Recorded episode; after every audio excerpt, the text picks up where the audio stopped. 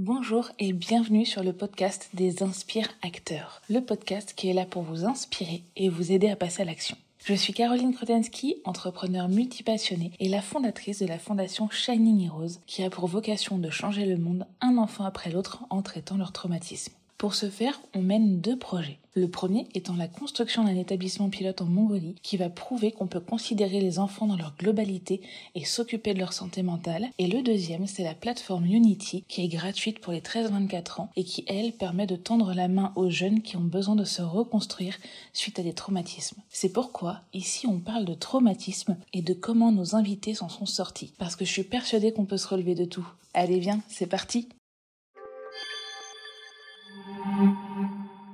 Aujourd'hui, on accueille Damien Célie, Damien qui est ancien athlète de haut niveau et maintenant pompier. Bonjour Damien, je te laisse te présenter. Bonjour à tous, euh, bienvenue sur, sur ce podcast. Bah, je m'appelle Damien, j'ai 34 euh, ans dans quelques jours maintenant. Euh, je suis paxé, deux enfants, ancien athlète. Voilà pour la présentation. Ancien athlète dans quel domaine du coup? Alors moi j'étais athlète de haut niveau en plongeon, plongeon olympique. Euh, donc, je suis rentré à l'INSEP euh, sur la saison 2005-2006. Euh, j'ai continué ma carrière jusqu'aux Jeux Olympiques de Londres en 2012, auxquels j'ai participé. Puis ensuite, j'ai arrêté ma carrière pour rejoindre les pompiers. Et voilà, aujourd'hui, pour ce métier. Et où est-ce qu'on peut te trouver peut-être sur les réseaux? Bah, Sur Instagram ou sur Facebook. Il y a juste à taper Damien Célie et normalement, c'est assez facile de, de me retrouver. Super. Euh, Damien, tu sais que sur ce podcast, on parle des traumas, de quel impact ça a eu sur nous et de comment on s'en est relevé pour pouvoir inspirer des jeunes euh, à, passer à l'action et à voir qu'en fait tout est possible et qu'on peut se relever de tout. Euh, est-ce que tu peux nous partager, toi, ton plus gros trauma? Alors moi, mon plus gros trauma, ça a été le décès de ma mère.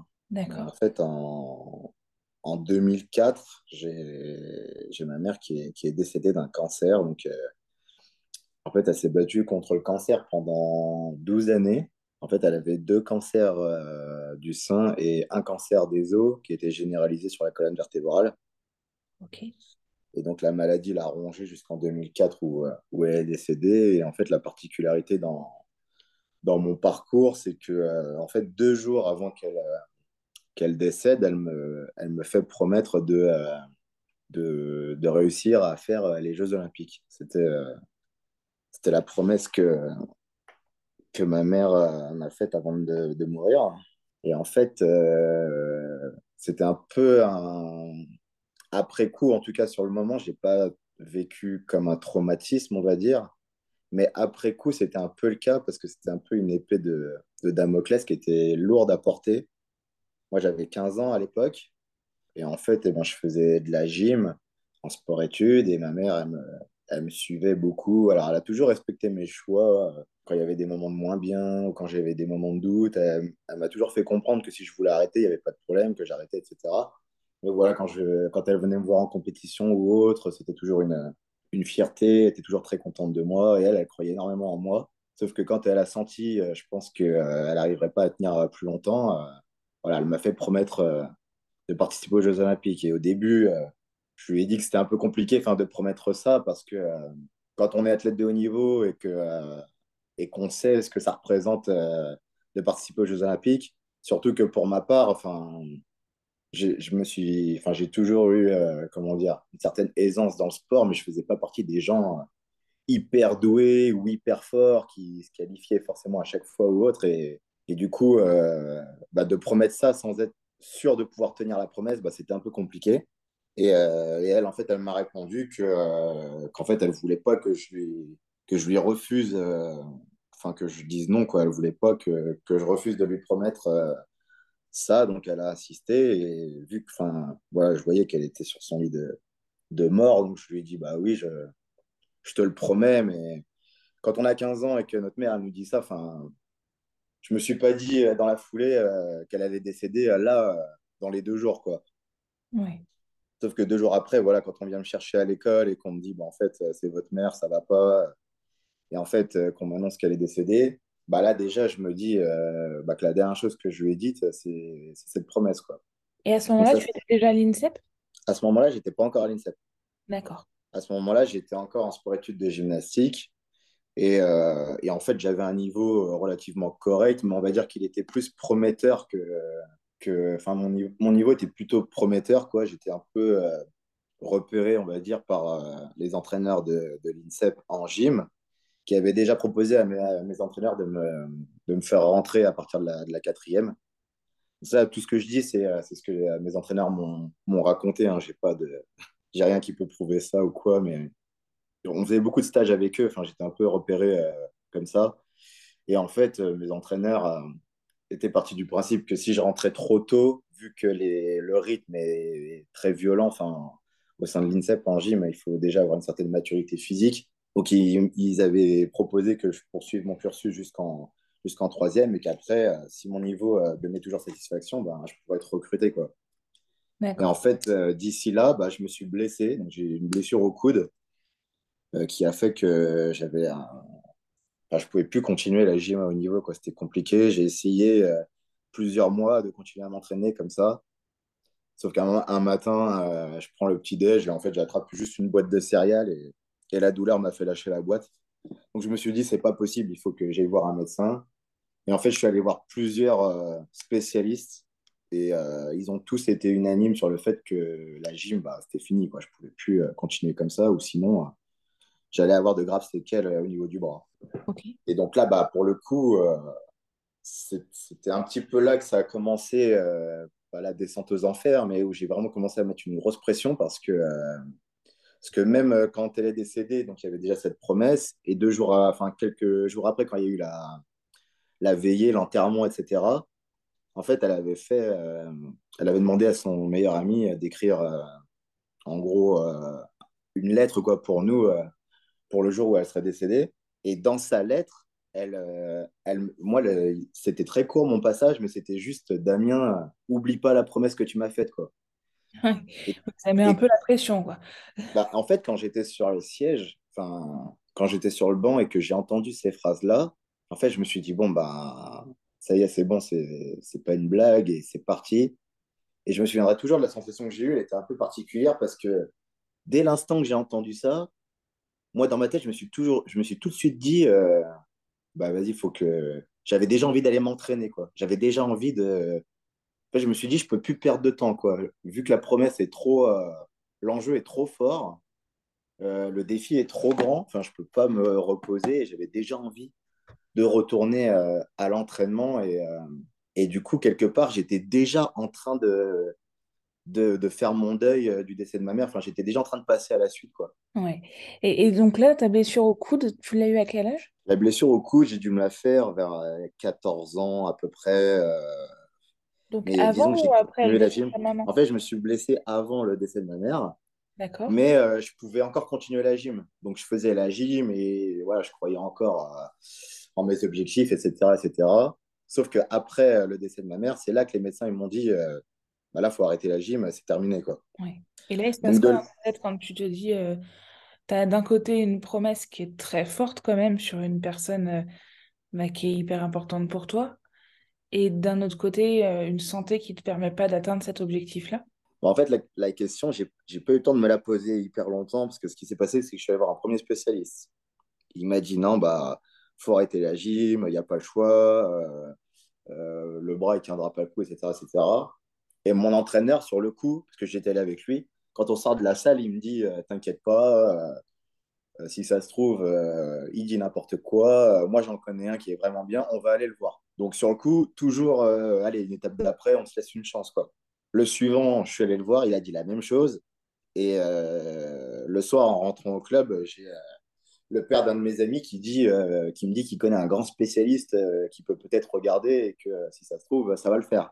Donc euh, voilà, on est reparti comme ça.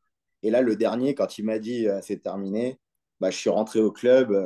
J'étais déjà en train de me dire mince, si je tiens pas à cette promesse, je ne sais pas comment je vais le vivre. Mais j'étais juste en train de me poser les questions que, que mon entraîneur, en fait, il me demande bah, qu'est-ce que tu vas faire maintenant J'étais dans le vestiaire et je lui dis franchement, euh, je ne vais pas continuer la gym en tout cas, parce que je ne me voyais pas euh, continuer à faire de la gym mais en loisir et voir euh, tous mes potes euh, bah, devenir bien plus forts que moi et moi rester à un niveau où stagner quoi. Et, et, je me suis dit, je vais complètement sortir du, du cadre des gymnases, etc. Et je vais passer au plongeon. Parce qu'en fait, quand j'étais petit, mon tout premier entraîneur de, de gym, Stéphane Jules, s'il il écoute le podcast, il se reconnaîtra. Je faisais de la gym avec lui, mais lui, il était aussi maître nageur dans une piscine et il avait une petite plongeuse. Et comme j'étais un peu lié d'amitié avec lui, et ben, des fois le week-end, j'allais à la piscine euh, avec lui et puis me montrer un petit peu euh, qu'est-ce que c'était le plongeon. Je faisais des choses très basiques, quoi, mais, mais au moins je savais que la discipline, elle existait, quoi. Et quand je me suis blessé, bah, je me suis dit, je vais essayer de passer au plongeon, mais au début, sans vraiment, euh, sans aucune ambition particulière, quoi. Je me suis juste dit, je vais changer de discipline, je vais fuir un peu le monde de la gym et puis basta, quoi. Et en fait, mon entraîneur de de l'époque, euh, quand je lui réponds ça, bah, il me dit écoute, euh, moi je connais des entraîneurs de plongeon à l'INSEP parce que lui, il était ancien INSEPien lui aussi. Et il avait un ami qui était plongeur. Quoi. Et il me dit si tu veux, euh, on peut essayer de prendre contact avec eux pour savoir si c'est possible de rentrer à l'INSEP, mais en plongeon. Et là, en fait, moi, j'y croyais pas trop parce que je lui dis mais déjà, ça faisait cinq ans que je faisais de la gym de manière intense, entre 20 et 25 heures par semaine, et j'avais pas encore le niveau pour moi de rentrer à l'INSEP en gym. Et je lui dis là, en fait, tu me proposes de commencer une nouvelle discipline que je connais pas du tout, et tu me demandes de, voir pour essayer de rentrer à l'INSEP. Enfin, ça me paraissait complètement euh, incohérent. Enfin, j'ai là ce que tu me proposes, je vois, je vois même pas dans quel monde c'est envisageable. Et en fait, il m'a répondu, écoute, euh, toi, tu, tu bosses comme tu as l'habitude de faire, et pour le reste, c'est moi qui le, qui le gère, quoi. Et donc, quelques mois plus tard, on est parti voir les championnats de France de plongeon qui étaient à l'INSEP même. Et euh, voilà, le truc, c'était d'avoir rendez-vous avec euh, le head coach, euh, à l'époque, Gilles Antos de la Cote. Et c'était d'avoir rendez-vous avec lui pour en parler. Et arrivé là-bas, ben, on arrive dans le bureau. Et forcément, dans la conversation, c'était un peu téléphoné. Enfin, Gilles, il nous dit bah, écoutez, il n'a jamais fait de plongeon. Enfin, nous, on a déjà des plongeurs qui s'illustrent dans les compétitions en France. Et du coup, euh, si lui, il fait pas de compétition, bah, ça va être très dur de le recruter euh, comme ça. quoi. Donc, en gros, ce qu'on vous conseille, bah, c'est de l'inscrire dans un club, de lui essayer une année, faire quelques compétitions, et ensuite, on va voir un peu de quoi il est capable. Quoi. Bien sûr. ce qui était complètement logique. Hein. Moi, moi, je me souviens, euh, j'avais 15 ans, quand j'étais là à l'écouter, je dis, bah oui, forcément, de toute façon, c'était, couru d'avance. Et là, mon entraîneur, il... c'était Lionel Baril à l'époque, qui, qui, lui dit, écoutez, ce, gamin, il a un potentiel euh, monstre, il est motivé, il a des rêves à accomplir. Et en gros, euh, si vous le prenez pas à l'INSEP, bah, il fera juste pas de plongeon. Quoi. Et il fera autre chose. Et même moi, j'étais là, je regardais, je disais, mais en fait, euh, on n'est même pas en position de négocier. Je sais même pas pourquoi il a dit ça. Mais quand il a dit ça, ben, Gilles, il s'est dit, je pense que ça a piqué sa curiosité et qu'il s'est dit, bah écoutez, il reste deux mois avant, les, avant l'été, avant les grandes vacances d'été. Il dit, ce que je vous propose, c'est tous les mercredis, il vient, il s'entraîne avec nous et, je ferai mon choix après. Quoi. Super. Donc ça déjà, c'était une super étape, mais en fait, ça a toujours été la course. Parce qu'à partir du moment où on est sorti du bureau, je me souviendrai toujours sur le chemin du retour, mon entraîneur était déjà en train de me dire, OK, bah là, on va faire comme ça, tous les jours, ça va être trampoline, les week-ends, on ira à la piscine ensemble. Enfin, il s'est vachement euh, investi euh, pour moi. Donc c'était très, enfin, c'était hyper touchant, quoi. On avait, on avait une, bonne relation. Et du coup, ce qui se passait, bah, c'est que tous les mercredis, j'allais à l'INSEP, je m'entraînais, donc j'essayais d'apprendre euh, le plus vite possible tout ce qu'on me donnait, les petites techniques, les positions, etc. etc. Et tous les autres jours de la semaine, euh, matin et soir, quand j'allais à la gym, bah, je faisais du trampoline. Et là, je faisais euh, deux fois d'affilée le programme euh, que je faisais le mercredi. D'accord. Et, ça t'a permis... Pardon? Ça t'a permis du coup d'intégrer l'INSEP à la rentrée? Bah, c'est ça, c'est qu'en fait, j'ai intégré, enfin, j'ai je m'entraînais comme ça. Et après les entraînements, eh ben, on partait sur des figures un peu plus, un peu plus violente, un peu plus dangereuse, etc. Et, euh, et de fil en aiguille, quand j'allais le mercredi à l'INSEP, et eh ben, des fois, Gilles me disait euh, bah, Tiens, vas-y, euh, monte et montre-moi un peu de côté capable. Et là, du coup, bah, j'envoyais des choses qui se faisaient même, même pas dans le plongeon. Quoi. Et, et courant été, courant été 2005, je reçois une lettre qui me dit que en fait, je suis pris à l'INSEP euh, en plongeon. Et là, il se passe quoi du coup dans ta tête à ce moment-là? Tu te dis ça y est, c'est l'ouverture pour euh, aller au jeu? Ou tu En fait, je me dis, je me dis pas ça directement parce que parallèlement à ça, ce qui s'est passé, c'est que euh, donc ma mère qui était décédée en début d'année, mon père il, il s'était vite remis avec une autre femme. D'accord. Et en fait, au moment où, où ça se décidait ça, mon père, il était en train de me dire, bah, en gros, ton projet sportif, euh, s'il aboutit, bah, tu restes ici, mais s'il aboutit pas, euh, nous, on part tous vivre en Guadeloupe. Ah ouais. Et en fait, euh, il allait partir bah, avec mon petit frère, le décès de ma mère, ça avait un peu éclaté la famille. Donc, en fait, mon grand frère, j'avais plus de nouvelles de lui. On savait même pas où il était. Il, il avait un petit peu pas fugué, quoi, mais il était parti et il, il avait pas donné de nouvelles. Et donc, en fait, j'avais énormément de choses qui se passaient dans ma tête. Mais ce qui trônait au- au-dessus de la pile de problèmes, on va dire, c'était vraiment cette promesse, quoi. Donc, même si j'avais les soucis à côté, dans ma tête, je me disais, ben, il faut que cette promesse, elle tienne. Donc, euh, j'avais tous les à côté qui m'empêchaient d'être un peu euh, serein, on va dire, dans ma vie, quoi. Mais euh, j'avais pas vraiment le temps de m'attarder euh, sur ça et du coup, je voulais vraiment continuer à avancer dans mon parcours, quoi. Donc, donc, en fait, quand on me dit que je suis pris, je suis content, mais d'un côté, je me dis, bah, je vais me retrouver seul. Enfin, qu'est-ce qui va se Tu passer maintenant? seul. Euh, oui. Parce que ton papa, du coup, est vraiment parti. voilà, il est parti vivre en Guadeloupe avec euh, mon petit frère et euh, du coup euh, ma belle-mère, quoi. Et, euh, et en fait, bah, du coup, il m'avait laissé, comment dire, la responsabilité, il avait laissé la responsabilité à son frère qui vivait dans le 93 de s'occuper de moi, en gros, les week-ends. Parce que la semaine, je vivais sur l'INSEP. D'accord. Donc j'étais logé sur l'INSEP et les week-ends, bah, je rentrais chez mon oncle. euh, voilà, je voyais mon cousin, etc. Mais c'était assez, euh, c'était assez court, quoi, le, le temps que je passais avec eux. Parce que moi, ma vie a été concentrée sur l'INSEP. Donc entre les compétitions et les fois où je restais les week-ends à l'INSEP, euh, bah, je venais pas très souvent non plus chez mon oncle, quoi. Bien sûr. Et donc voilà, en gros, ça a commencé comme ça. Juste après, qu'est-ce qui s'est passé? Bah, Je suis arrivé à l'INSEP. Donc là, ben, moi, dans ma tête, j'avais déjà hâte de commencer, etc. Donc il y avait toutes les premières réunions à l'INSEP. Voilà, on rencontre les préparateurs physiques, on rencontre euh, les préparateurs, euh, les préparateurs mentaux, on rencontre les, euh, les diététiciens, etc. etc. Et euh, à l'issue d'une des réunions, euh, Gilles, il me dit euh, Damien, il faut que je te vois après l'entretien, euh, toi personnellement. quoi. Donc, euh, ouais, je me demande voilà, qu'est-ce qui va se passer et tout. Et là, il me dit que, voilà, en gros, euh, ils m'ont accepté euh, à l'INSEP cette année, mais qu'en fait, euh, il y a une condition c'est que si je rentre pas en équipe de France dès cette année, bah, en gros, il pourra pas me garder l'année prochaine. D'accord. Ouais, donc, tu as une sacrée pression là. Bah là, en fait, c'était vraiment, euh, entre guillemets, c'était horrible. En fait, je me suis surtout rendu compte de la violence quand ma carrière, elle s'est finie. Ouais. Mais sur le coup, quand on me dit tout ça, moi, je me dis, bon, bah, une marche de plus, une marche de plus. Ok, bon, bah, allez, une marche de plus. Mais en fait, j'avais pas le choix. Enfin, tout ce qu'on me disait, c'était vraiment quelque chose qui s'imposait à moi et j'avais pas de moyen de, bah, de donner mon avis ou de donner un veto. Enfin, je, je pouvais rien dire, quoi. Bien sûr. Donc en fait, quand on m'a dit bah ça sera comme ça et pas autrement, ben je me suis dit bon bah ok. Et là du coup, ben a commencé une genre de course euh, effrénée où j'avais toujours cette pression euh, au-dessus de la tête où je me suis dit il faut absolument que j'arrive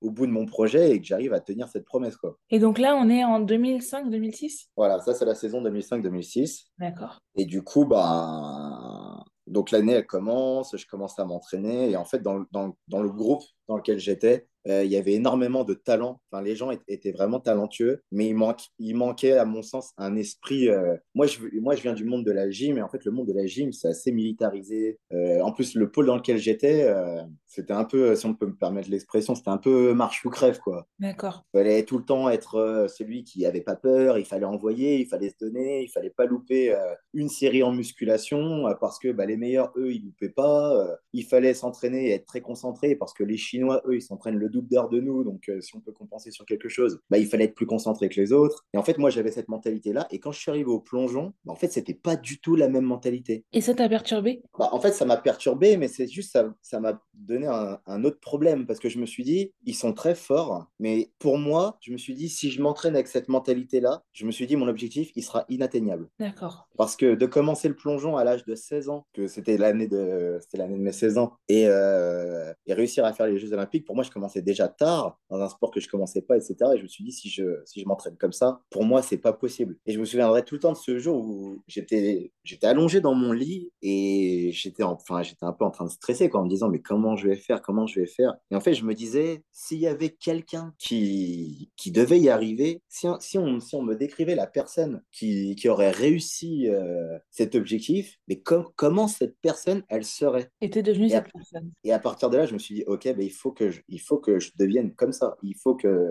il faut que je me surpasse encore plus. Il faut que je les pousse eux aussi à se surpasser. Et donc, en fait, à partir de là, je me suis dit, en fait, ce qu'il faut, pour eux, c'est que je devienne quelqu'un d'horrible. Et en fait, c'est très facile pour moi de le faire parce que je viens de la gym. Donc, par rapport à eux, j'ai aucune. euh, Aucune attache j'ai pas de crédibilité en plus. Enfin, je suis pas plongeur, moi. Donc, eux, c'est des gens qui font des résultats euh, internationaux, euh, nationaux, qui connaissent le plongeon. Moi, je, suis- je suis juste un gymnaste qui vient comme ça et moi, en fait, j'y connais rien. Donc, si moi, je deviens arrogant et si moi, je leur fais remarquer que, en fait, ils- ce qu'ils font, bah, à mon sens, c'est nul, bah, en fait, ils vont commencer à me détester. Et s'ils commencent à me détester et que moi, je bah, en fait, ils vont être obligés de se battre pour pas me laisser passer parce que, du coup, pour eux, ce sera insupportable de voir un mec comme moi arriver et de, et de commencer à être meilleur qu'eux. Bien sûr. Et donc, je me suis dit, il faut que je devienne ce mec-là. Et en fait, c'est exactement ce qui s'est passé. J'ai commencé à être tout le temps sur leur dos. Dès qu'il y avait une série euh, de muscu qui faisait pas, je disais, bah là, t'as triché. Dès qu'ils avaient peur de faire un plongeon, je disais, c'est bon, arrête d'avoir peur, c'est que de l'eau. Enfin, à un moment donné, il faut y aller. Si tu veux, moi, je te montre. Et j'essayais d'être arrogant, arrogant, arrogant, mais en même temps, je m'entraînais très, très fort à côté. Et en fait, c'est exactement ce qui s'est passé. Le niveau, il a commencé à exploser. C'est chouette. Le tien et ceux des autres aussi, ceux de l'équipe, du coup.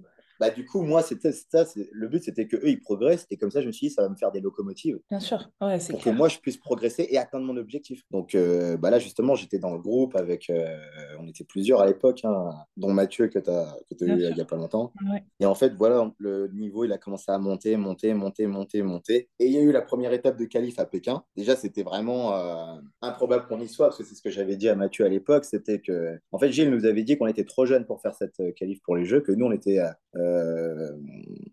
on était plutôt orienté vers Londres. Quoi. Et j'avais dit à Mathieu à l'époque, écoute, de toute façon, euh, qu'on soit euh, dans l'équipe pour Pékin ou pas, je lui dis, viens, on essaye. Et je dis, de toute façon, ça va que nous faire progresser. Si on met toutes nos forces pour essayer absolument de rentrer dans le wagon pour Pékin, ben, on va progresser et on va, on va y arriver. quoi. On va y arriver. En tout cas, on va, ça va nous faire évoluer. Quoi. Et finalement, euh, à force d'entraînement euh, acharné, on arrive à se qualifier euh, pour euh, euh, la Coupe du Monde de Pékin en 2008, donc du coup qui qualifiait pour les Jeux. Mais là, malheureusement, euh, on ne s'est pas qualifié. Donc là, pour moi, en fait, ça a été le premier moment où, euh, où je ne suis pas allé là où je voulais aller. Quoi.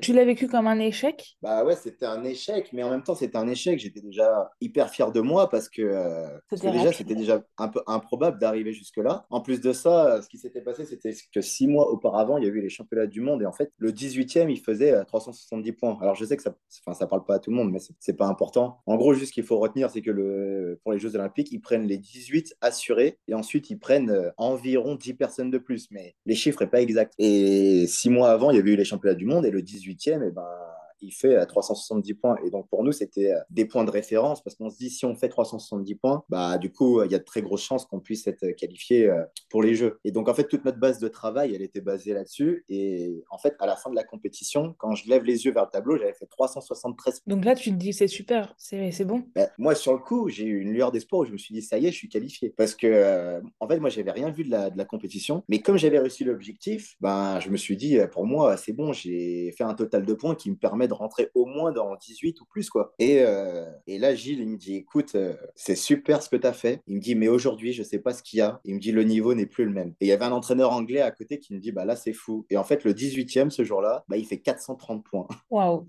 Et un, un plongeon, on va dire un plongeon euh, correct, quoi, c'est à peu près 70-75 points. Quoi. Ouais. Donc l'écart de niveau, il était énorme. Et ouais, j'ai vécu comme un échec. Mais pour moi, le, le job, il avait été fait. On n'était pas censé être là. On y était. Euh, L'objectif de points, il avait été atteint. C'était un peu concours de circonstances. Quoi. Donc en fait, je me suis dit, bon, bah, tant pis, je vais pas pouvoir enlever euh, cette épée de Damoclès euh, aussi vite. Il va falloir que je la garde au moins 4 ans de plus. Quoi. Toi, tu avais vraiment cette attente de te dire maintenant, il faut que, il faut que vite j'arrive au jeu pour pouvoir me débarrasser de ça et, et vivre ma vie ou Et moi, moi, j'ai, moi, j'ai adoré. Ouais, c'était exactement ça. Parce que moi, j'adorais le plongeon, hein, le sport, tout ça, c'était super. Mais je, je peux pas promettre que si j'avais fait les Jeux de Pékin, que j'aurais pas arrêté le plongeon. est-ce que tu as repris derrière? Non, t'as pas repris pour. euh, J'ai repris en 2017, Ouais, mais là, j'ai repris vraiment sous, sous un autre état d'esprit. C'était pas du tout la même chose.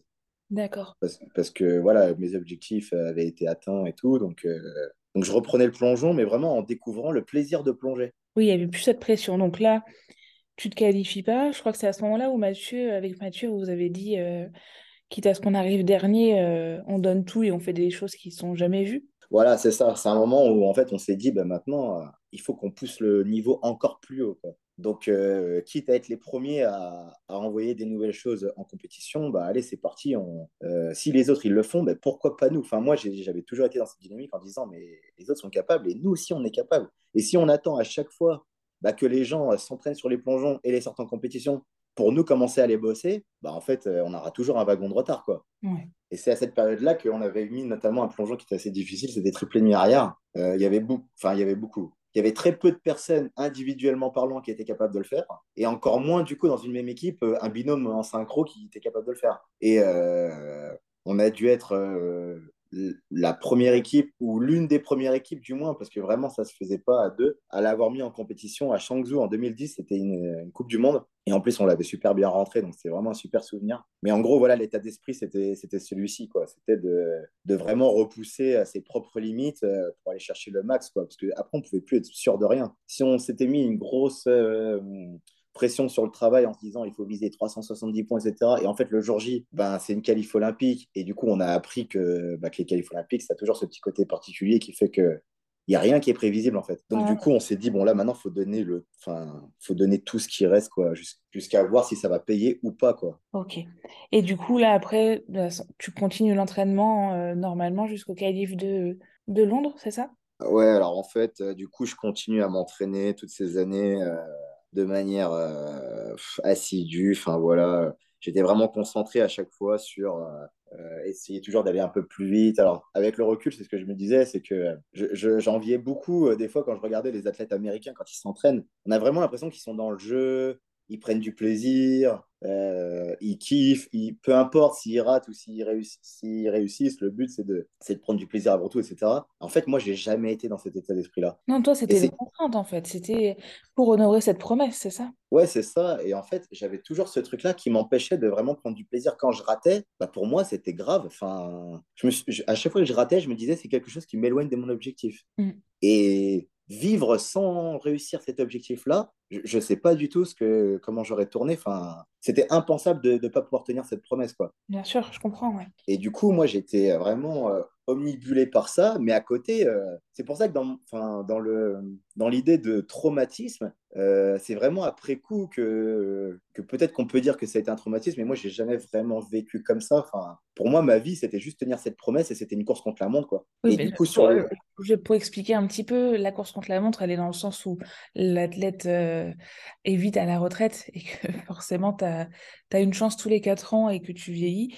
Donc, euh, c'est ça, c'était, c'est une, une, chance tous les 4 ans. J'arrive dans un sport que je connais pas, donc euh, c'est pas comme si je le pratique. Moi, j'étais en compétition contre des gens qui avaient 20 ans de carrière. Et moi, quand j'ai fait les qualifs de Pékin, j'avais deux ans et demi de plongeon. C'est pas la même. Hein. C'était déjà fulgurant. Enfin, c'était déjà fulgurant, mais pour moi, je me, suis, je me disais, peu importe qu'il ait 20 ans de carrière ou pas, il faut que, il faut que je sois meilleur. Alors, évidemment, euh, j'y arrivais pas, hein, mais, euh, mais au moins, j'arrivais à me, à me battre contre eux et j'essayais de ne pas me laisser impressionner en me disant bah, que si eux, ils y arrivent, bah, moi aussi, je peux y arriver, mais par contre, il faut que j'y arrive plus vite. C'est ça.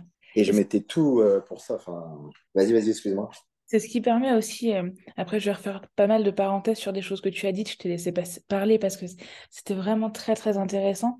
Mais euh, tu sais, on dit tout le temps que le cerveau prend le temps qu'on lui laisse pour faire les choses. Si par exemple tu as, dans la mesure du possible bien évidemment, mais si tu as un, contrôle de, mathématiques euh, qui peut être fait en une demi-heure, bah, tu laisses une demi-heure aux enfants, ils vont te le faire euh, en une demi-heure. Tu leur laisses 40 minutes, ils vont te le faire en 40 minutes. 50 minutes, ils te le feront en 50. Tu laisses une heure et ils auront fini en une heure. Et c'est, je trouve que c'est hyper intéressant en fait de toujours se mettre euh, moi, j'aime bien en tout cas quand je me mets des objectifs, avoir une part quand même très réaliste, parce que sinon, si c'est pas assez réaliste, tu commences pas et tu peux pas, tu peux pas faire ce premier pas qui t'envoie vers ton objectif. Mais par contre, garder une certaine tension, de se dire là, c'est un peu chaud quand même, mais ça va le faire parce que le cerveau va trouver les solutions pour aller le faire. Et ouais, en plus, quand tu me dis ça, je me souviens tellement. En fait, une fois, ce qui s'est passé, c'était dans les débuts à l'INSEP, et des fois, il y avait un petit peu des soirées avec des athlètes, etc. Et avec Mathieu, on fait une de ces soirées, et, euh, moi, en fait, j'avais vraiment, jamais vraiment bu ou autre. Et, ce soir-là, je, lâche un peu plus la pression et je bois un peu plus que, que d'habitude, quoi. Et Mathieu, à un moment donné, il me dit, bon, vas-y, on rentre, il est tard, etc. Et on rentre dans la chambre, et, et je sais plus, on parle de, de plongeon, tout ça, et, et j'attrape Mathieu dans mes bras, et je lui dis, mec, euh, je Parce qu'en fait, depuis le début de l'année, moi, je montrais qu'un visage dur, quoi. Euh, même avec soit Pardon? Même avec Mathieu? Oui, même avec Mathieu. En plus, avec Mathieu, au début, euh, on avait des moments un peu difficiles, parce que quand on est arrivé, on était mi-coéquipier, mi-rival, donc c'était un peu, euh, c'était un peu comme chien et chat, quoi. Mais on avait quand même cette proximité qu'on a réussi à, à, nourrir, etc., au fil des, au fil des années. mais avec Mathieu, moi, avec Mathieu, au début, j'étais très, très dur. En plus, moi, Mathieu, quand, quand je l'ai rencontré au début, euh, en plongeon, euh, après, moi, je n'ai pas encore écouté son podcast, je ne sais pas ce qu'il a dit. Euh, Mathieu, c'est devenu l'un des plus grands athlètes que j'ai jamais rencontré. Mais Mathieu, moi, quand je l'ai rencontré, il était, il était assez peureux. Il avait, oui, il a exprimé ça. Voilà, il n'avait pas vraiment confiance en lui, etc. Et pour moi, eh ben, il était dans le lot de ceux qui allaient me poser problème si jamais il il se réveillait pas, quoi. Si jamais il, il sortait pas son plein potentiel, finalement, ça s'est, fait. Et on dirait, on dirait même que ça a donné naissance à, un vrai monstre dans la discipline, on va dire. Mais en tout cas, au début, euh, c'était pas ça du tout. Donc moi, même vis-à-vis de Mathieu, des fois, j'avais des mots assez durs pour essayer de le, de le percuter, pour essayer de le réveiller, quoi. Et, euh, et ce jour-là, on rentre dans la chambre et je l'attrape par les épaules et là, je n'arrivais pas à retenir mes larmes, je me mets à pleurer. Je lui dis, mais en fait, tu te rends pas compte la merde dans laquelle je suis, quoi. Tu te rends pas compte à quel point je suis mal. Enfin, je lui dis, là, la montagne qui est devant moi, elle me semble euh, infranchissable. Je dis, là, je sais pas comment je vais faire, quoi. Je sais pas comment je vais faire. Je suis vraiment, euh, désolé de dire des, des gros mots, hein. Mais je lui dis, je, je, suis vraiment pas bien. Je dis là, je suis, je suis mal, je suis mal, je sais pas comment je vais faire. Et j'en pleurais. Et lui, il essaie de me réconforter. Il me disait, t'inquiète pas, ça va le faire. Et je lui dis, non, mais tu me dis de pas m'inquiéter. Je lui dis, mais comment ne pas s'inquiéter? Enfin, je lui dis, je commence à peine. J'ai sept années pour rentrer en équipe de France. Je, je, lui dis là, je sais pas comment je vais faire. Et j'étais vraiment pas bien, quoi. Et, après coup, ouais, pardon. Et à ce moment-là, tu as un déclic? Il y a quelque chose qui se passe ou? En fait, c'est le lendemain, quand j'avais repensé à, ce que je lui avais dit, je me suis dit, mais en fait, euh, la montagne, elle est, elle est grosse, oui, mais je me disais, regarde pas tout de suite le sommet, euh, prends un objectif plus bas et tu vas gravir petit à petit. quoi. Souvent, c'est un conseil que je donne moi, à mes patients, ou, même là, du coup, c'est intéressant d'en parler, mais de décomposer les, les choses qui nous font peur en petits pas, c'est la méthode, de, la méthode Kaizen. Ça veut dire petit pas euh, en japonais, il me semble. Et je trouve que c'est hyper intéressant dans ce côté-là parce que justement, tu as moins peur et puis tu fais une marche après l'autre. Et surtout, à chaque fois que tu gravis une marche, tu as cette sensation de te dire Ah, j'ai réussi. Que quand tu fais juste une énorme marche euh, de, ton objectif, bah, tu n'as jamais de validation de j'ai réussi un petit peu des choses. Mmh. Je trouve que c'est dur. Tu vois, par exemple, pour, par rapport à la fondation et surtout par rapport à la construction de l'orphelinat en Mongolie, il y a eu énormément de fois où je me posais, je faisais des visualisations, tout ça, de mes objectifs. Et en fait, je visualisais toujours en petits pas parce que quand je visualisais le, le colosse que c'était ce bâtiment, parce qu'il fait 4500 mètres carrés, on est dans un pays enclavé entre deux grosses puissances, enfin, tu vois, c'est un truc qui est lourd. Mmh, et je faisais des crises d'angoisse en pleine méditation. Je me retrouvais à faire une crise d'angoisse, de me dire non, mais pourquoi tu fais ça? C'est pas possible. Faut oui, tellement pris dans ton truc. C'est ça. Et du coup, je me disais, allez hop, reviens à juste un pas après l'autre. Et encore aujourd'hui, c'est la même chose. Je m'y reconnecte régulièrement à ce gros colosse, cette, euh, cet objectif énorme, mais ça dure 10 secondes et après je repars sur mes petits pas où là je vais vraiment me connecter fort parce que parce que sinon ça fait trop peur et je trouve que quand tu sors d'un trauma, quel qu'il soit, souvent tu te dis, mon Dieu, mais le chemin pour me reconstruire, il est tellement long que je vais pas y arriver. Et en fait, il peut être, je pense, beaucoup plus court si tu le, si tu le fais en, petits pas, en petites marches, parce que tu vas avancer à ton rythme. Tu, parfois, tu vas sauter euh, deux marches d'un coup, et puis parfois, tu vas rester sur une marche qui est un peu plus haute et tu vas y rester plus longtemps, mais ça te permet vraiment de valider que tu as avancé. Et, je trouve que c'est important dans la reconstruction de vraiment décomposer son objectif pour se dire, euh, ouais, je, prends un pas après l'autre, et euh, comme on dit, chaque jour suffit sa peine, quoi. Non, mais c'est ça, c'est. J'ai pas instinctivement, voilà, j'ai pensé comme ça, quoi. Je me suis dit, euh, regarde pas tout de suite en haut, euh, avance petit à petit en essayant d'aller le plus vite possible, mais voilà, essaye pas de faire des trop grosses marches d'un coup, quoi. Mais c'est exactement ça. Et pour les jeunes là, qui nous écoutent et même les moins jeunes, partez de ce principe-là. Fixez-vous des gros objectifs, c'est important.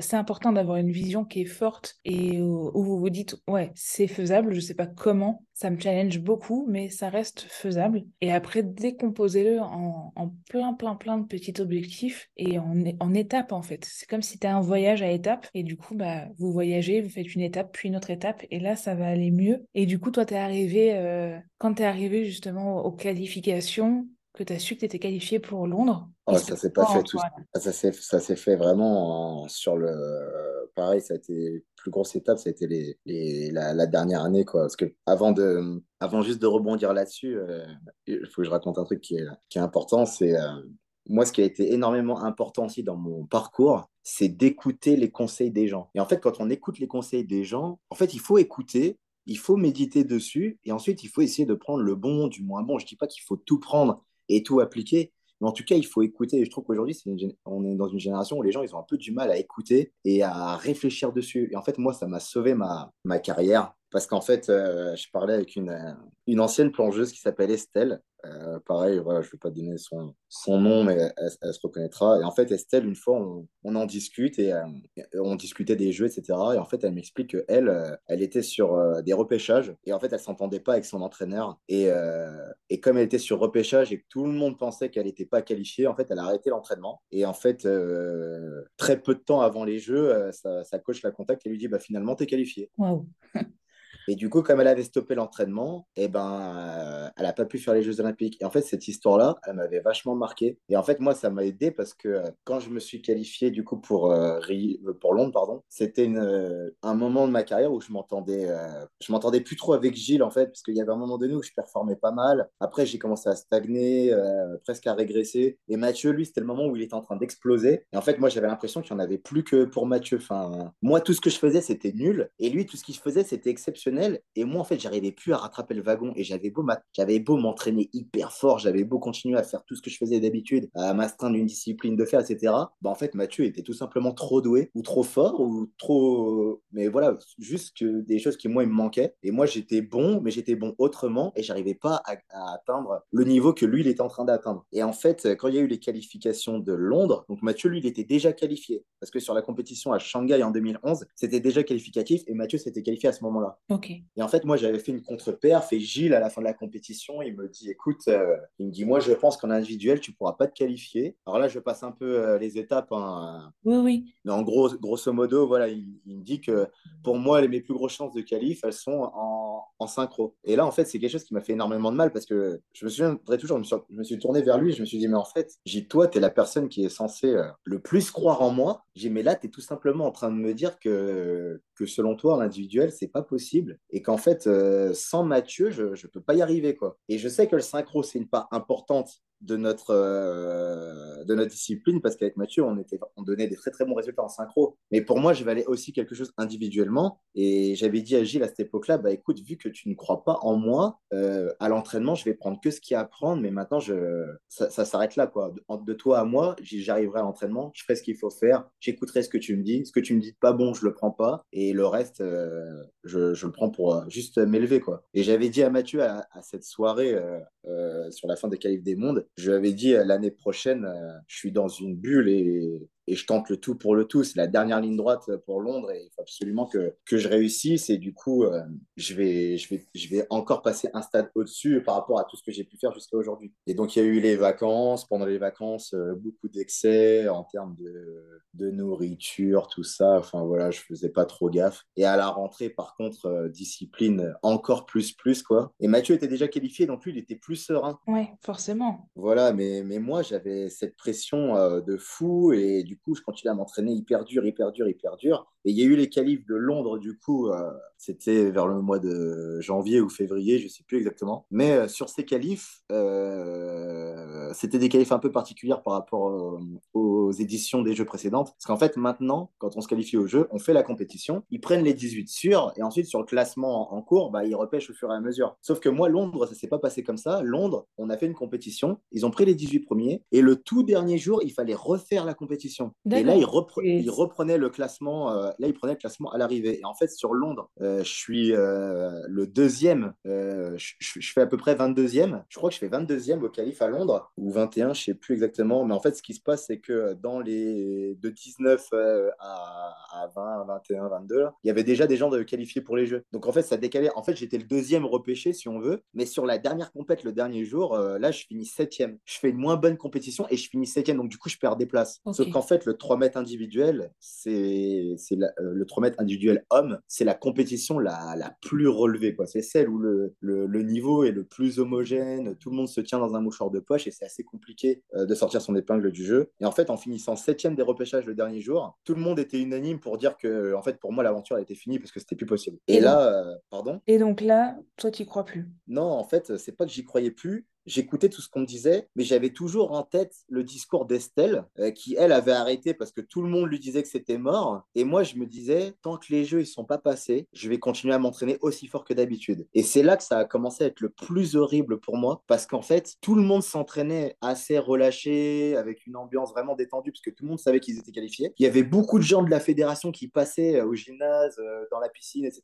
nous voir pour nous féliciter. Et à chaque fois, ça revenait, ah bah Damien, bon bah lui, c'est le seul il n'est pas qualifié, Damien, il n'est pas qualifié. Et en fait, moi, j'étais à côté et je me disais, n'écoute pas, euh, entraîne-toi, entraîne-toi. Et je m'entraînais, je m'entraînais. Et en fait, c'était horrible parce que même Mathieu, une fois, il me dit, mais euh, il me dit, mec, pourquoi tu t'infliges euh, tout ça alors que, c'est nous qui devrions nous entraîner dur comme toi. Et en fait, toi, tu, fais ça alors que tu n'es pas qualifié, quoi. Et je lui dis, mais jusqu'au dernier souffle, je vais, je vais continuer à me battre parce que on sait jamais, quoi. Et, et un week-end, Gilles, il m'appelle et là, bah, il me dit, on a eu des nouvelles du, CIO. Euh, ça y est, t'es qualifié, euh, félicitations. Euh. Donc là, sur le coup, quand il m'a dit ça, je me souviendrai toujours d'avoir regardé par la fenêtre et j'avais l'impression que la, le décor, il, était plus réel. Quoi. Je me suis dit, mais c'est pas possible. C'est Le rêve, il, va se réaliser. Enfin, ma promesse, tout ça, je ne revenais pas. Quoi. J'étais vraiment... Si tu te blesses pas, c'est bon, tu y vas.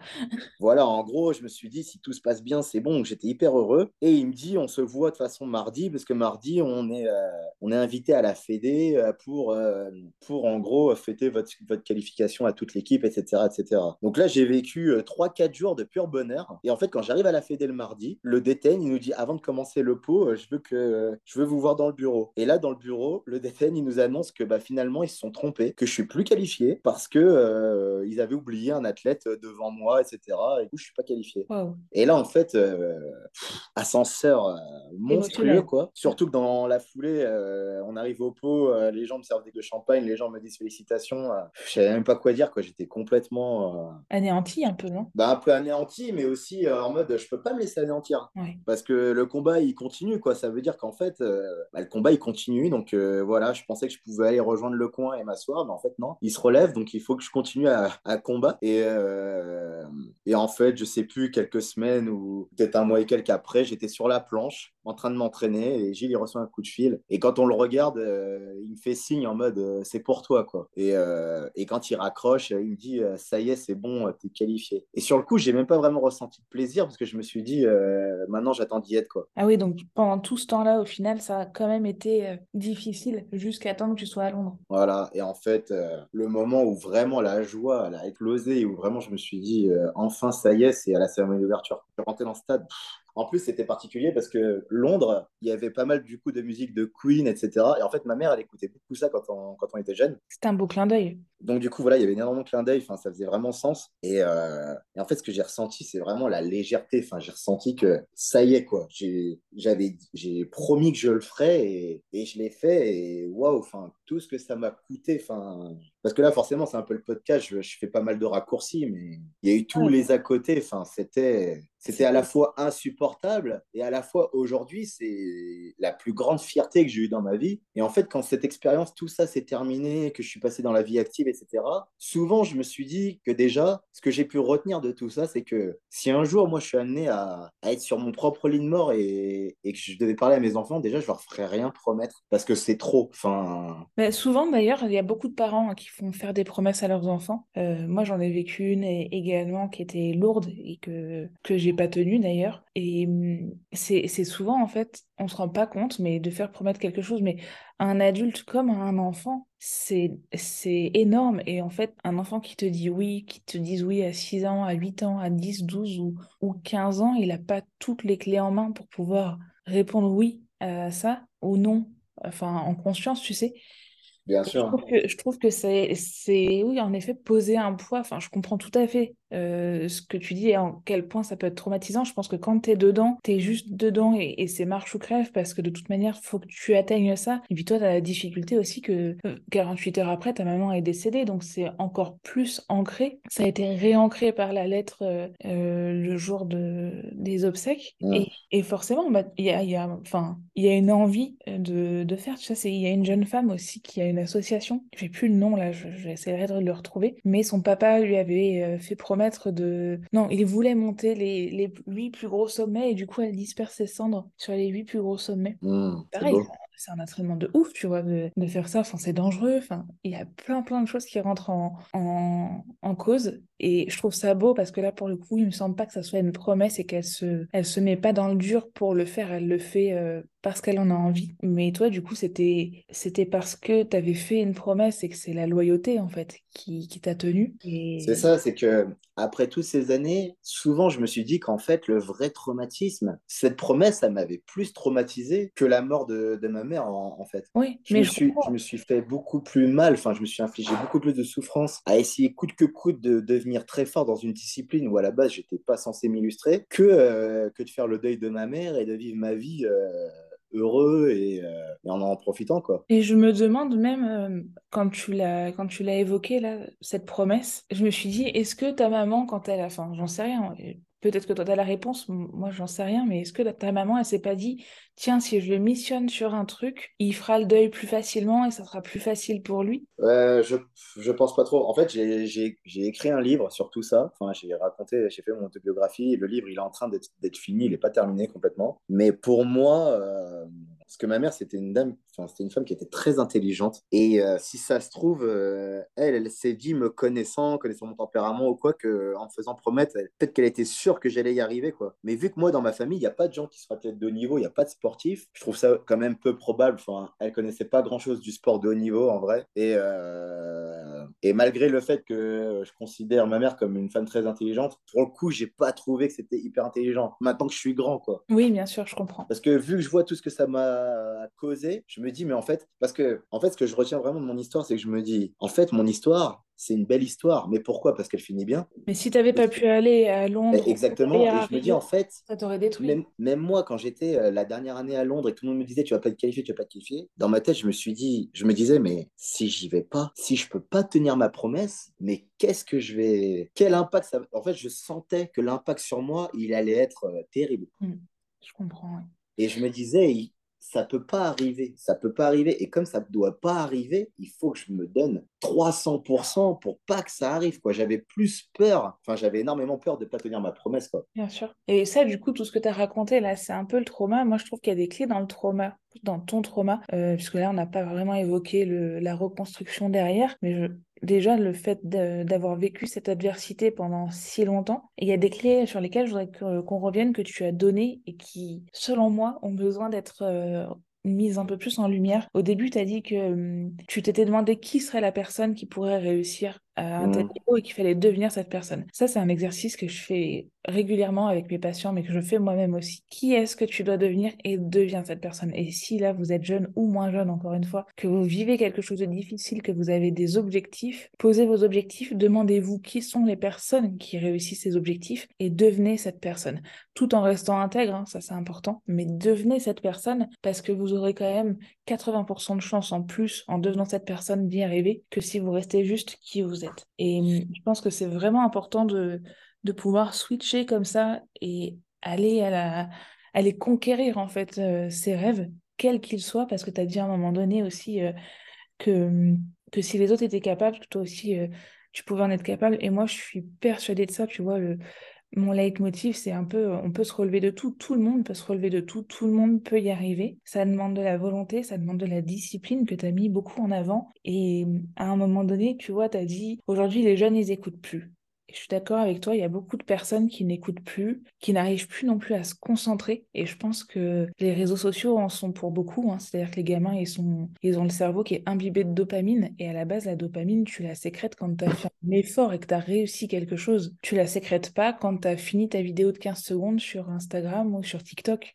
Et, là, en fait, on est aujourd'hui dans une ère qui, qui bah, pour tous les jeunes là, qui nous écoutent, qui est en train de vous bousiller et reprenez le pouvoir sur votre vie. Tenez-vous à une discipline de se dire, OK, je bloque mon téléphone peut-être à 15 minutes d'Instagram et 15 minutes de TikTok grand max, et idéalement 15 minutes des deux euh, cumulés, ça, ça serait largement suffisant. Et pour avoir votre shoot de dopamine, parce qu'il y a une addiction hein, qui se crée forcément, faites-vous des listes et à chaque fois que vous allez avoir atteint quelque chose sur votre liste, vous allez avoir votre shoot de dopamine. Prenez des douches froides tous les matins ou tous les soirs, vous aurez votre shoot de dopamine dès que vous allez sortir. Sauf que ça, c'est bon pour votre santé, c'est bon pour vos objectifs, ça vous permet d'avancer et ça va vous permettre de vous reconcentrer parce qu'aujourd'hui, tu as des, as des jeunes qui n'ont pas de concentration du tout. Je l'ai vu là sur, sur les sur les TikTok ou sur les Reels ils sont passés de 15 secondes à une minute. Hmm. Le nombre de personnes que je vois des fois au cabinet, les, jeunes, je fais le dossier médical de la maman, du papa, et j'ai le gamin à côté qui est sur euh, son téléphone.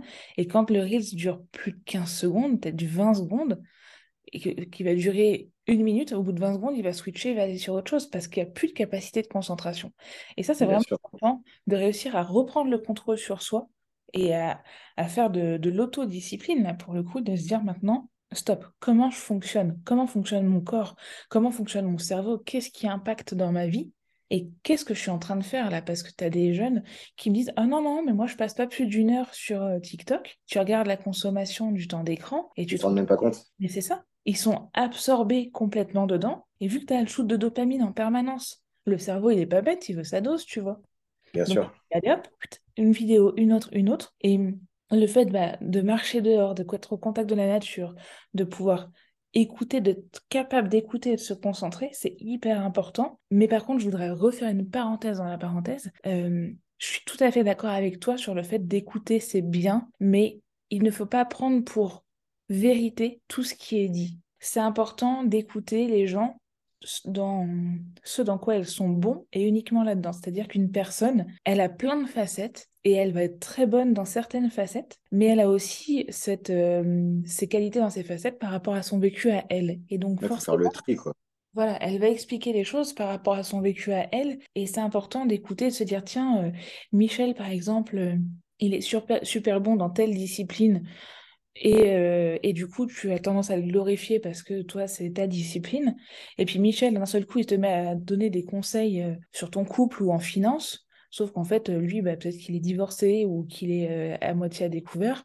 Bon, bah, n'écoute pas ses conseils, fais la distinction des, choses et écoute les conseils des gens globalement dans ce dans quoi ils sont bons. Mais encore une fois, remets-les en question et adapte-les surtout, toi, à ta vie et à ce que tu veux en faire de ta vie.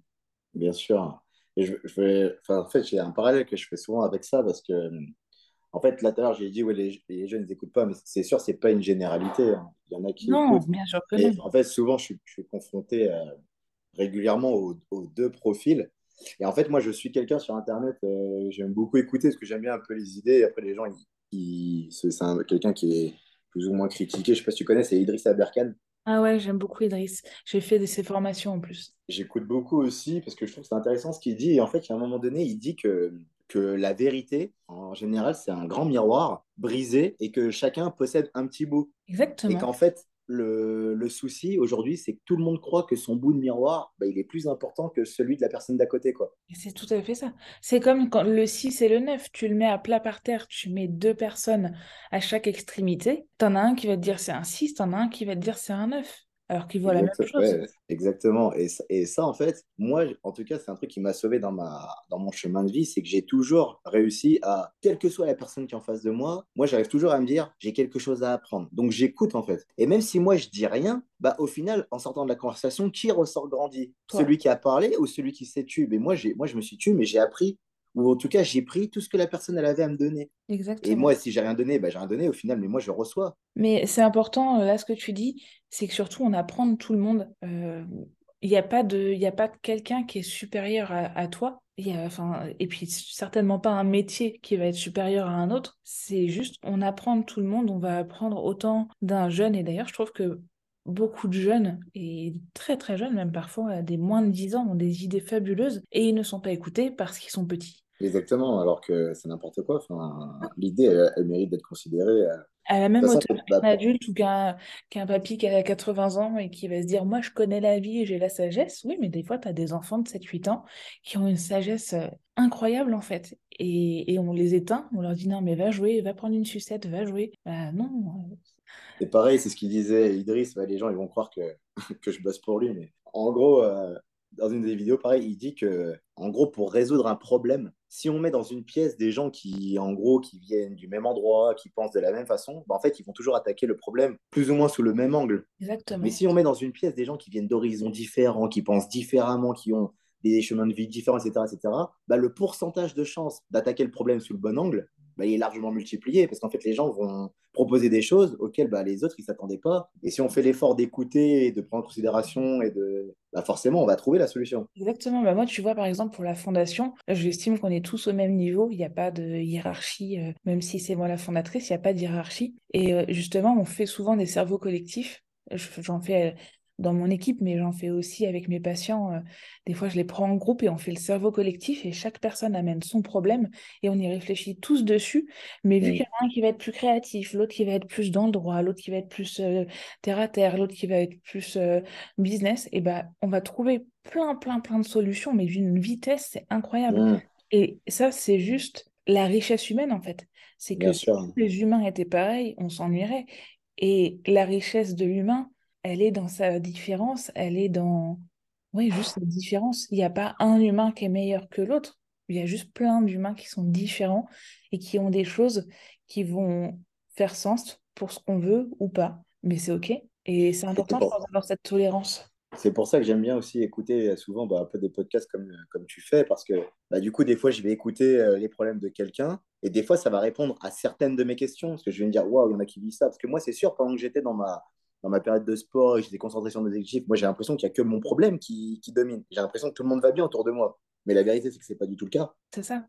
Et tout le monde a ses problèmes, tout le monde a ses objectifs, tout le monde veut réussir, mais les places, elles sont limitées, et chacun a ses problèmes, et c'est tout un tas de, de variables qui fait que l'équation, elle n'est pas du tout simple à, à réaliser. Et ce qu'on disait par rapport au, au fait que, euh, bah, qu'en gros, voilà, si on veut, on peut, etc., ça, c'est vraiment un truc sur lequel je suis assez partagé. Moi, je suis vraiment quelqu'un qui pense que tout le monde peut y arriver. Et, pourquoi, je, je suis convaincu de ça? Parce que moi, je considère avoir été une personne qui, à un moment donné, se retrouve dans une situation où je me suis dit, moi, là, comme ça, je n'y arriverai pas. Comment je peux devenir pour? Et en fait, en forçant, ben, finalement, j'ai réussi. Mais quand des fois, je parle à des gens et je leur dis, mais il faut le vouloir, il faut se battre, il faut ci, il faut ça, bah, des fois, pour certaines personnes, c'est pas aussi évident, quoi. Mais je pense qu'il faut que ça fasse sens.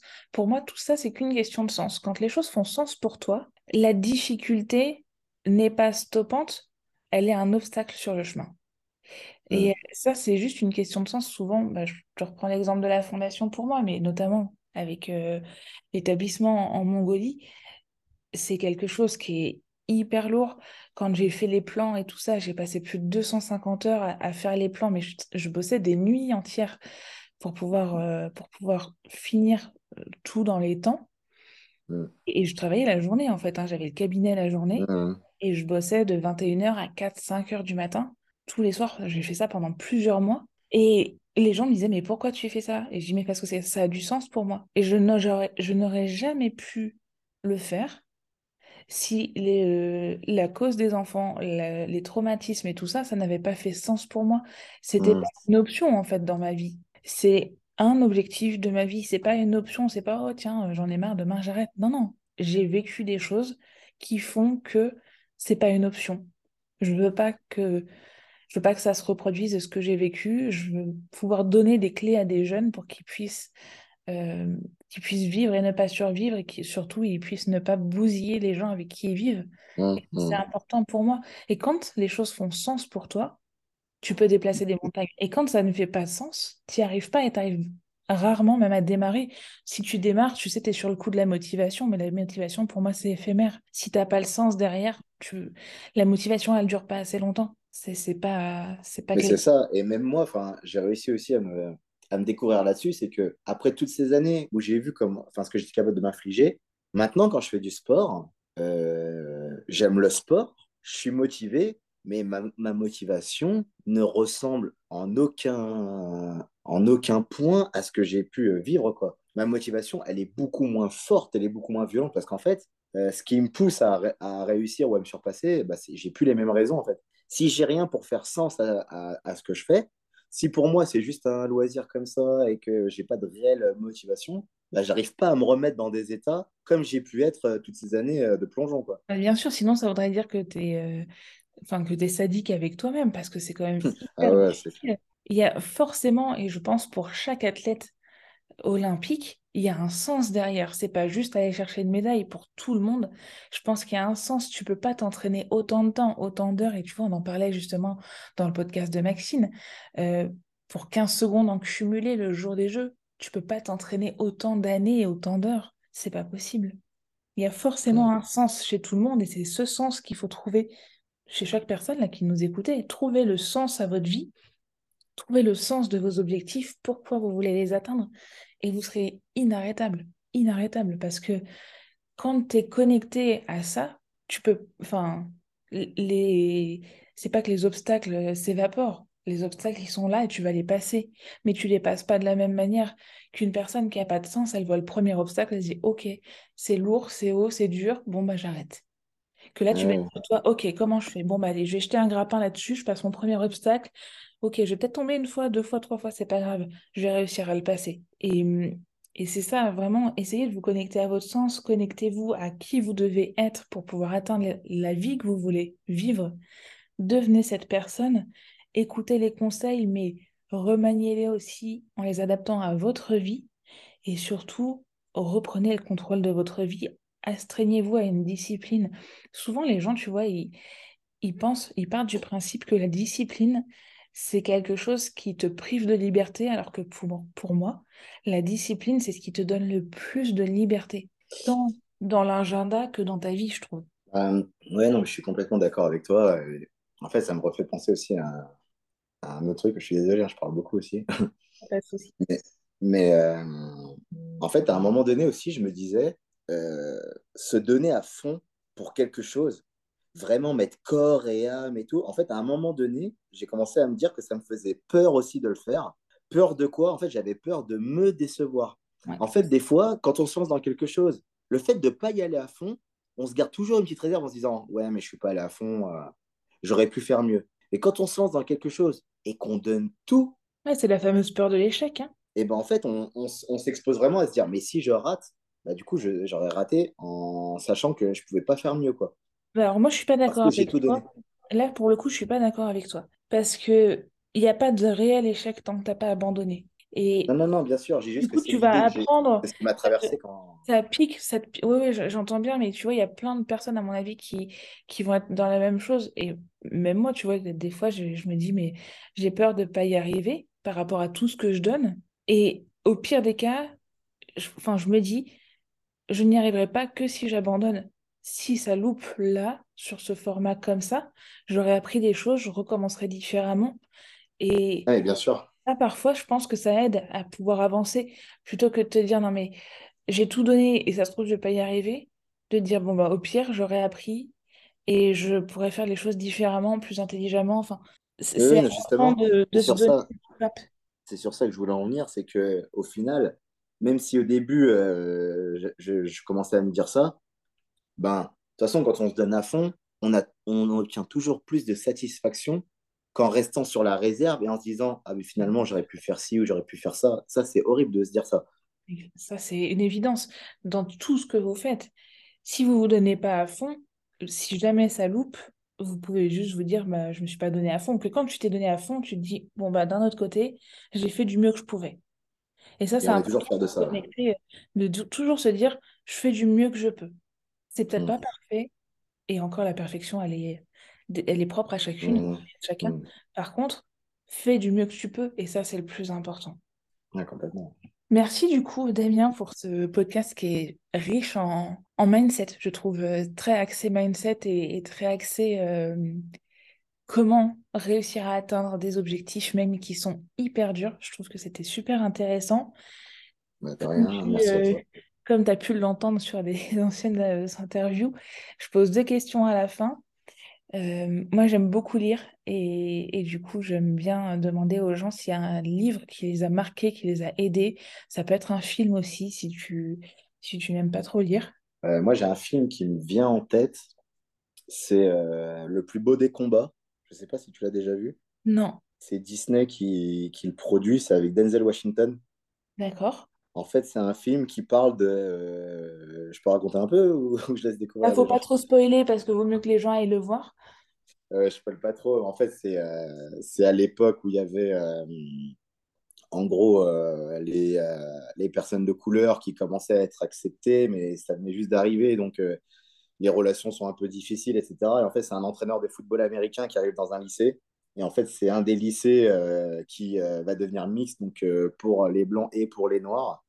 Et en fait, il doit faire jouer l'équipe de football, sauf que l'équipe de football, bah voilà, il y a des places euh, à prendre, etc. Et sauf que là, c'est les noirs et les blancs et ils doivent travailler ensemble. Et en fait, euh, le, ce qui est intéressant dans ce film, c'est comment les gens ils arrivent à dépasser euh, des obstacles, qui, voilà, les, les, blocages, etc., pour vraiment tirer le meilleur de l'équipe. Et, et, au final, c'est plein de valeurs, etc., qui, qui, sont assez inspirantes, je trouve. Donc, ça serait un film que je conseille. Super, bah merci. Mais je vais le regarder aussi euh, dès ce week-end, tu vois. Le plus beau des combats, il est magnifique ce film. Et du coup, la deuxième question, c'est est-ce que tu penses à des personnes, idéalement un homme et une femme, qui pourraient inspirer euh, dans ce podcast des, jeunes ou des moins jeunes à, passer à l'action, qui ont un parcours euh, inspirant? En fait, je pense à un homme, c'est un ami à moi, qui s'appelle Mathieu. C'est un ancien athlète de haut niveau en gym. Ok. Et pareil, Mathieu, il a un parcours un peu atypique, pas mal de rebondissements, pas mal de, de soucis. C'était quelqu'un qui était très doué pour ce qu'il faisait, mais je pense que c'est quelqu'un qui avait tellement de, de soucis externes, de petits soucis externes, qui l'empêchaient de se mettre à fond dans la discipline. Je pense que c'est ça qu'il a un petit peu, euh, un petit peu euh, mangé, si je peux me permettre l'expression. Ça pourrait être intéressant d'avoir son, son avis sur la question. D'accord. Euh, et en femme, je pense qu'il y a une athlète que j'ai côtoyée pendant un moment qui s'appelle Manon Genest. C'est mm. une athlète handisport. Ah, sympa Qui, euh, qui, a eu un, accident, en fait, voilà, sans, trop en, dire, je la, je la, laisserai expliquer tout ça. Et en fait, du coup, euh, bah, elle s'est battue quoi, pour, pour ses objectifs, pour son handicap. voilà, c'est un combat au quotidien, etc. pour pour pareil réussir à atteindre euh, ses rêves, ses objectifs, etc. Et ça peut être intéressant d'avoir euh, le témoignage d'un athlète en e-sport parce que je trouve qu'ils sont un petit peu euh, sous-cotés, je trouve, notamment lors des Jeux Olympiques. Les Jeux Olympiques d'été, c'est très connu, mais le, paralympisme, ça fait un peu moins d'écho, alors qu'en fait, bah, le courage qu'ils ont, il est, il est au moins tout aussi fort que les, que les athlètes qui ne sont pas handicapés. Et en fait, ils arrivent de leur, à faire de leur handicap une force et j'ai beaucoup de respect pour ces gens-là. Donc, euh, ça pourrait être intéressant d'avoir le témoignage d'une personne comme ça. C'est une super bonne idée. Vraiment, euh, merci beaucoup. Bah, de rien. Merci pour euh, tout ce temps que tu nous as consacré, pour les astuces, pour le partage bah, de ton expérience qui est, qui est quand même pas tout à fait simple. Et bah, merci vraiment beaucoup. Bah, de rien. Merci pour votre écoute. J'espère que cet épisode vous aura apporté des pistes de réflexion et de passage à l'action. Moi, je vous dis à mardi prochain et en attendant, retrouvez-nous sur les réseaux. Nous sommes sur Instagram, TikTok, LinkedIn et Facebook.